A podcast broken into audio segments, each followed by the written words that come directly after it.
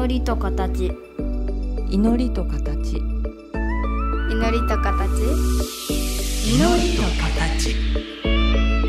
この番組は真言宗僧侶天野幸雄と大原美術館の柳沢秀行が祈りの世界その世界が形となったアートのあり方をテーマに言葉を織りなすトーク番組です目に見えないけど感じるもの。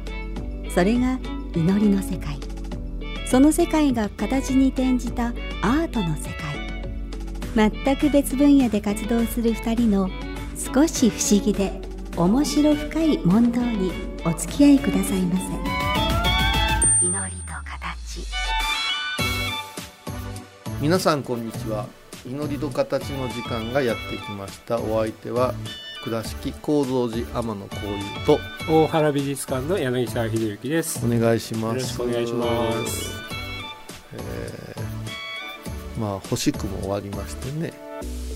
星供養星供養ですね。前回の放送は星区真っ只中だお疲れ様はいです、はいはい星供養ですね。ん。元日汁を拝むためにですね、うん。えーやりました。北北極星を中心にうん。私たちには運命を司る星があってうん。その星の運行に伴い私たちのあーいろいろなものも変わってくるんじゃねえかと言われるね。うん。で下手すればその命がの灯火が。だから分かりやすく言うとろうそくが1本あってはい。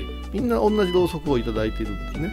うん。そこに火をつけましてうん。その火がずーっと消えていくのが、まあ、心臓が動くとか、うん。命というものかも。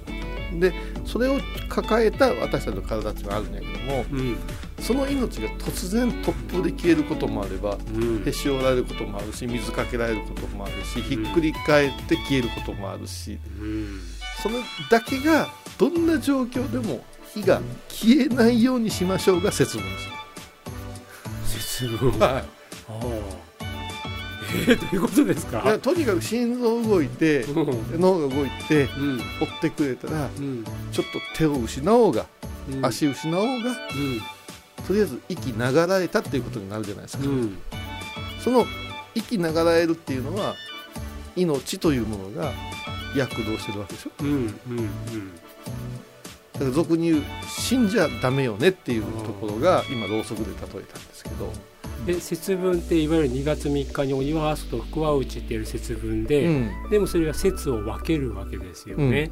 でそれはずっと冬が続いて、うん。いわば自然界の命が一番力を弱くしているところだけどもさあこれから春に向かって、まあ、だんだんだんだん力をまた戻して芽吹いてくるぞ、うん。まさにその冬から春に、まあ、いわいわば一度死を通過するのかもしれないけども、改めて再生かもしれないけど、まさにそうです。息流れる。だからあのークラシック音楽のうんコンダクターしてる友人がはい。ドイツから帰ってきて、うん。まあ、その人もお東園はおお寺さんなんですけど、うん。僕はそのおごまとかはうん。全然知らないからっていっぺん座ってくれたんですね、うん。太鼓どこどこどことかうん。でずっと手合わせてて。うん「噴水だね」って言ったもんね、噴水。うん、結局クラシック音楽もそうなんですしヨーロッパの公園の噴水はこの辺りにある日本にある噴水とわけが違うんだと。うん下からうん。上に突き上げる水を見てみんな元気になるためなんだと。だからクラシック音楽の大半もうん。最初はうん。暗くうん。眠く大丈夫かけど最後ドカーンみたいなのが多いのはうん。そうやけどすごいねってお堂でそれ一つしちゃうんだって言って言われたことがあるけれどもうん。だからやっぱしねあの秋迎えるためにあのうちのじいちゃんの世代の年寄りは言うてましたよね。この冬わしゃ越えれるかの言うて、うんうん。いやまさにそうだと思いますよ、ううん。んあの死んでしまう確率はやっぱし。だから節をする。だから、うん。鬼は外福は内、まあ、確かに家の中の鬼を外に向けてうん。服に入ってきてもらうんか思うけど、ん。もっと範囲狭めたら自分の心の中ですよね。うん雑菌を出ていけと。うん。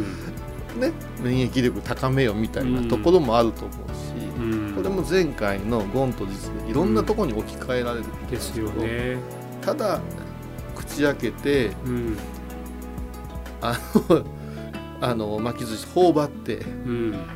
豆まいたら済む話ではないよいうのが私たちの立場ですあね。まさにただ行為を行えばいいとか、うんで鬼は外福は内って一番分かりやすい行為だけどもで,、もそうじゃなくって本当に自然の大きな流れの中とか、うん。うん。その一部である自分たちの体が、はまたね春に向かって活力、でその時に星祭りってあそうなんかなって思ったんですけどぱ一番遠く空の果てにある星のことを思って、いうん。そこにまで、まあ、念を飛ばすっていうより星について一生懸命想像を働かすっていうのが、うん。まさに自然の全体を捉えようとすることなのかなと思って伺ってあました、それがねうん。あの、まあ、即身成仏というかうん。三号成仏のみ、えー、と密教のね即身成仏うんの三号いうのはうん。宇宙が3回生まれ変わるぐらいの間にうん成仏しましょうという考え方で徐々にという教えですようんねその分分かりやすいから兼業と言われるんですうね、ん。分かりやすいねって言って、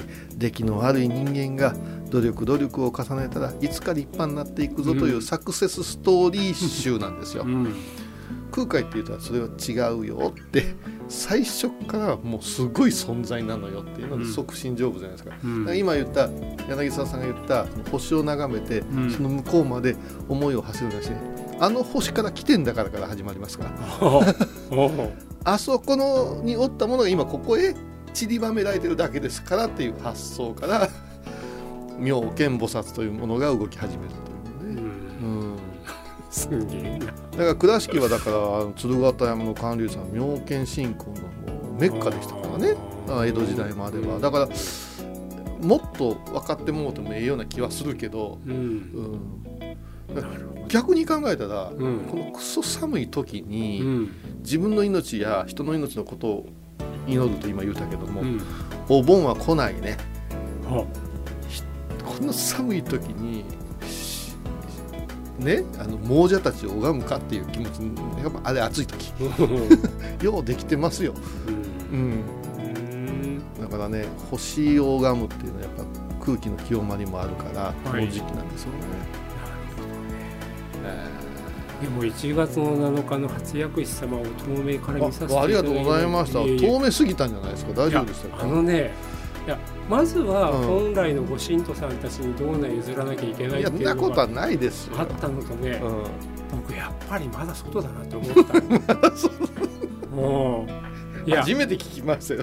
いやまだまだ外だと思ったのが。寒いのに、いやいやあのーね覚えたての般若心経がうん。どこまで自分の中に入ってるのかなと思ったけどやっぱり外で一緒になって唱えててもあの中のなんていうかな圧力というかはい盛り上がりに俺まだここ入れねえなっていうのすごい思いましたよね。あの若いミュージシャンがいて来た時に、うん。あのグルーブにはまだ無理だっていう グルーブ。うん、そんな感じそんな感じ。ああそう。ん。本当にこの方たちは長年ここにね集ってもう体に入ってんだよそんななっていうのがことはすごい分かりましたそんなけどね。ことはないですよいやだからその中心でその場を仕切ってらっしゃるこういうさすいや私はもうごちょごちょやってるだけですけどねあの、う んいやいやいやでもパッとね終わって外を見た時に大勢の方が外から拝んで出して、んもう自動どうでやりてえなと思いましたけどね。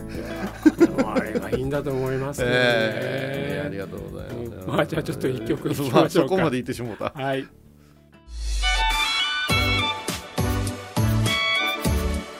祈りと形あの、うん、フィギュアという言い方でいいんですか？フ。ィギュアですよね。まあね皆さん今一般的にまあ美少女とかアニメとか、漫画そういうもののキャラクターとかね。うんまああの神話とか、うん妖怪怪獣うん。もう今回のゴジラマイナスワンの影響でもまた怪獣フィギュアがねうん。で造形師といううん。すごいレベルの人たちが、うん。あの日本の中にいっぱいいましてねうん。その造形を競いながら、はい。えーシリコンとキャストであの、まあ、商業ベース化しないんですよねうん。ちょっとだけ自分でつ限定で200個ぐらい作ってうん。売ることのガレージセールとうん。ガレージキット。うん。で2月はあのあれどこかのビッグサイトかどっかですよね。ああ有明の？うん確かあの辺であるあれがありますよね、うんワンフェスとか。うん。それはもうその作家さんのうん。一品をですね。行列で買いに行くというまあそういう作り手の中に多分はっきり2パターン分かれてて、はいはい。本当に自分が納得するものだったら100や200しか作れんって言ってやってる人もいれば、うん。絞って単価を上げちゃろうっていう両方がいるんですよね。そう。でもねやっぱうん話、その有名な作家さんたちも仲がいいから聞くけど、うん。もう合わない言ってましたよね。その1年も2年もかけて作って流行りは変わるし、ううんまい下手言われるし、うんうん気がついたらねと。うで版権まで1日版権取って、うん何パーか持っていかれてっていう時に考えるとねっていう話で、となるとやっぱり私が作りたいものを作るんだみんな見てくれなんですねうん、そうです同人誌の世界とよく似てますよね。こんなものを こんなものを形にしてどうすんのって後でうん。ね、うん。ツイッターとかで見るとああやっぱ欲しかったねとかこう思うわけですよ、おうん、ーで最近そのフィギュアの世界で仏様はまた。仏様はもうねずーっと動いてんですけど、うん。仏様をやってええんですかっていう話を私の方に言うてくる人とかおって、うん。それやってええんじゃないうん。いいじゃん半券いらないじゃんってうん。でこれも今揉めてるんやと、うん。うん、それはあのーそれ法隆寺の何々像をうん。模写してうん。したら法隆寺いう名前がつくからさうんそれはあれじゃないとかやってちょっと曖昧になってて、うん。まあ、それはまああのワンフェスとかにはそんなに出てないんですけど、うん。それで商売してるような、うん。あの業者さんもあるけどうん。でも自分とこの仏様がいきなり製品化されてうん。値段ついてたら、ですよね。うんおいおいとは言いたくなるよねっていう話をしたことがあるんだけど、うん。そうではなくって、うん。造形美を競うからって言ってどんどんどんどんすごくリアルなうん。仏像中にはもう顔がうん。本当にそこにいる少女のようなお顔に作ったりとかして、うん。新仏像みたいなのとかうん。で始めててうん。どうですか？こうですかって私の方に寄せられるんですけど、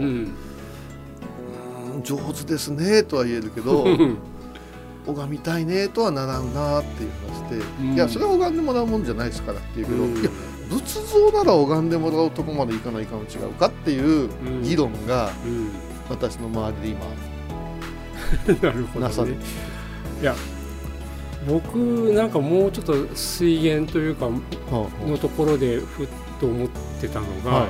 あまさにゴンと実の話なんですけど 前回のね、前回のね、うあのよく19世紀ヨーロッパの絵画の価値観の話をするときに、はいい、い絵というのはあの歴史や神話や宗教の崇高なシーンを描いたもんなんだよ、んはいはい、うん。で宗教だからそこにヨーロッパでいうキリスト教の神様の姿描かなきゃいけない、はい。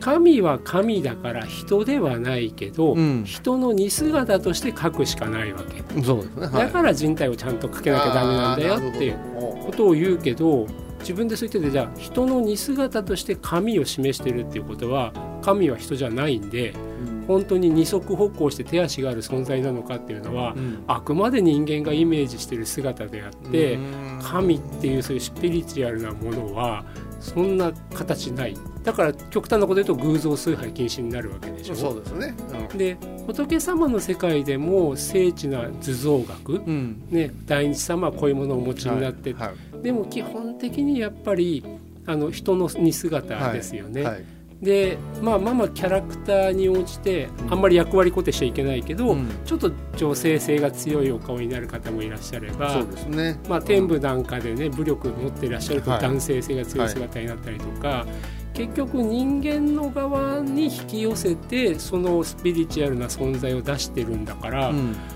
仏様だってね人の似姿にしちゃっていいのかねっていうのはちょっと思うんですよね。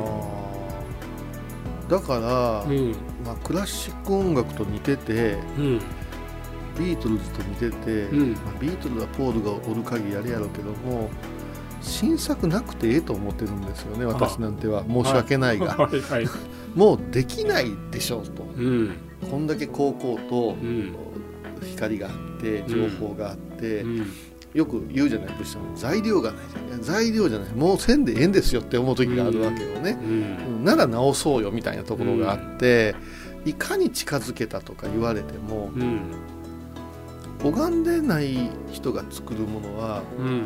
果たしてリアルって言うんかねっていう話ですよね。う。ん。でだから物資という称号がちゃんとあるわけですよね。うん。物資っていうのは大物資小物資あったけどうん。死っていうのはうんまずは拝めた人のことを指してたわけですよね。うん。彫刻家がうん。延長線上でうん。名乗るものでは本来なかったはずなんですよ。うん。今「拝む」って言葉で、まあ、小井さんはスッとそれが出るけど、僕なんかこの番組を通じてずっと教えてきていただいてて、で一番最初ははい。仏像が立っててその仏像に対して拝んでるんだと思ってたけど、はい。い、やそうじゃないよと、はい。この間にいはい。ろんな形でいろんな仏様、あるいは天部とかいろんなのが出てくるのよ。でそれがあのおごま炊く時の火の姿としてはい。はい。スッスッと出てくるけど、あれもやっぱりその見えてる方もいれば見えてない。で多分目じゃなくて監督できてる人もいれば、監督できない人もいるかもしれない。そうすると小井さんなんかも散々そこをお呼び来ていただいたりとか、あ今日こんな方いらっしゃったとかいう体験がぎっしりあるからこそ、うんうん。そこに手足があって足があってじゃないけども、うん。まあそうそう。だから観音様こういうこういう 存在感っていうか。だから私はよくうん。小井さん認めてくれないって言うけどうん。認めれるわけねえじゃんっても拝んで拝んで拝んだ先うにうん。走って走って走った先に見えた光景をうん。走ってない人間がうん。なぜうん。小手先でうん。確かにうまいよって、うん。だけどもさ平安時代のうん。中期の毘沙門さん見てごらんって、めっうんちゃ下手やで君から言うたらって。うん。そうやけどもあそこに見上げて見た時に、これ1200うん。年劣化しつつもうん。祈られ続けてきてるんやな思ったらうん。今このあなたのフィギュアがそこまで持つかねっていう話ですよね。だから最終的には「そうだよね。おもちゃですから」って言って「なら言うな」っていう話ですよ 出てくるなっていう話ですよね。だからなんだろうなずーっと延々とたくさんの、まあ、こういうさんのような、はもう拝んで拝んで監督をする力を持った方たちが、まあ、それを絵にしたり彫刻にしたりとかしてきてででもその絵や彫刻という形に置き換えられたものその形から形を生む形から形を模倣するっていうのが延々とずーっと今に至るまでつながってきちゃってるところありだからますよね。骨格や筋肉にすごいこだわる方いらっしゃる、うん。うん、私らはその骨格はうん祈るという芯なんで、うんだからそこから膨れてきてるんだと。うん。うん外から持ってないよっていう、うん。この辺りのニュアンスの違いはかなりあると思いますね。でもまあ骨格からいっちゃうっていうのは今度はヨーロッパからの造形が明治以降に入ってきて美大に行くと芸用解剖学とかね。ああの美大生だってね骨格とか筋肉がどうなってるかうん。一応勉強してますからね。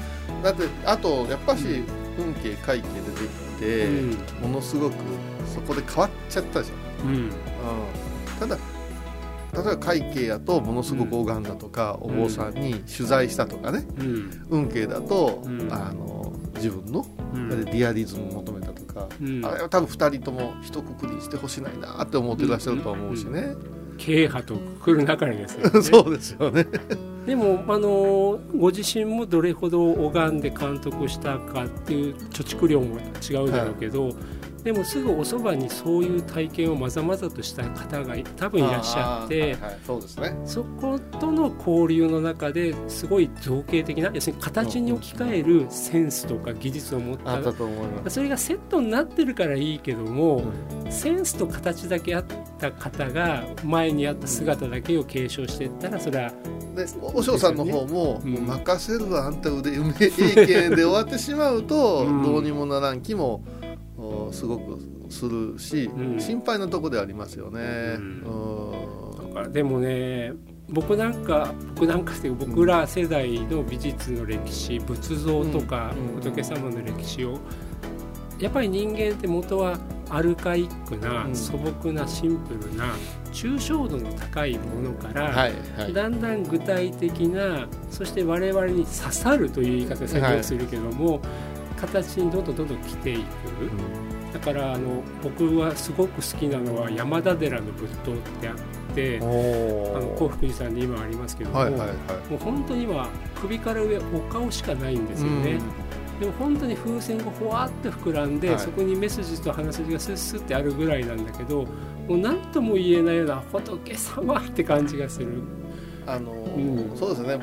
木直さんとかさそれか円空さんをうん。まじまじ見て研究する人おるけど、うん。必死で掘ったんだよって多分一晩にうん。病気治れええでやって掘ったんやと思うよ、うん。この村よくなれて300体でしょうがと。うん。これ一個見てうーんとかいうのはまたちょっと違う話やと。う、ん。うん。ですよね。だからまあ木直さんとか円空さんのように、は時折技巧になるべく走らないで、はい本当に仏様の存在感というものを自分なりにポンって出すという揺れ戻しはあるけど、い、はいはい。でもやっぱり現代に近づけば近づくほど形が形を追って、うん。だんだん、まあ、類型化したりとか、まあ、ゴンと実で言ったら実にとどんどんどん寄ってきたっていうイメージであの近づけば近づくほどあんまり良くなくなるっていう歴史観をついや思っちゃってたんだけど。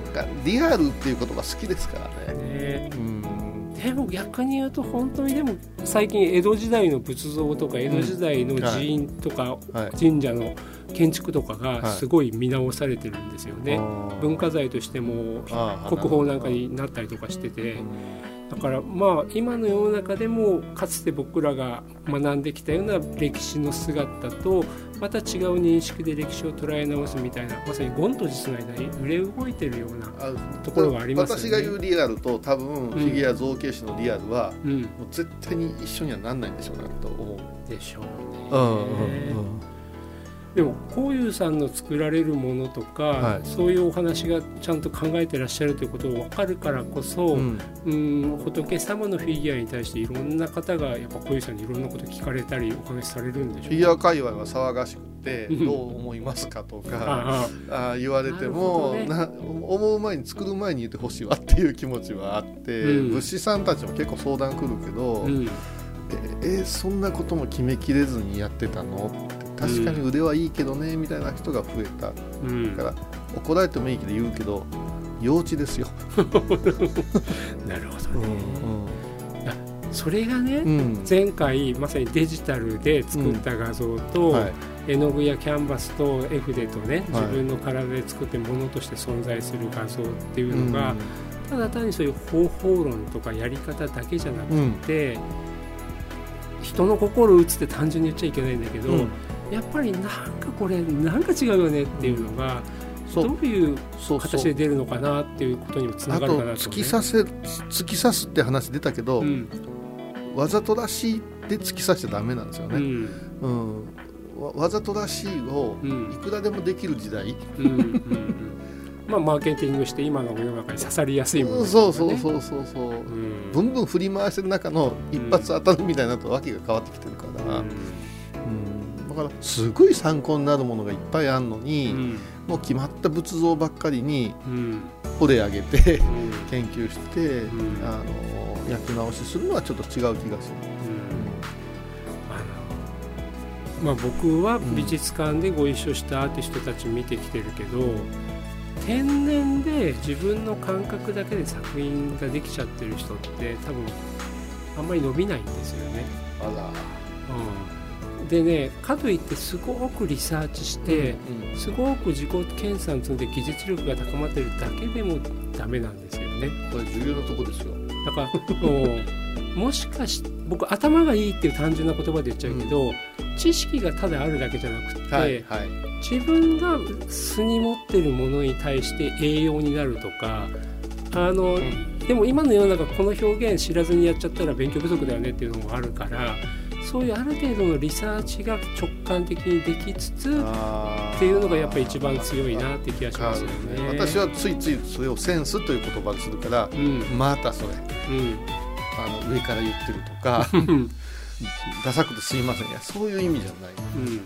だセンスっていうのがものを作る形のセンスと、自分にとって必要な情報とか状況を見極めるセンスとこれ兼ね備えてないとだなっていうのはそうそうなんですよ。あの、うんあの情報量もありますね。ねこの程度でお塩かけすぎたらまずなるぞみたいな、うん。うん。ね、まあねもうこういうこれ話じゃダメだな。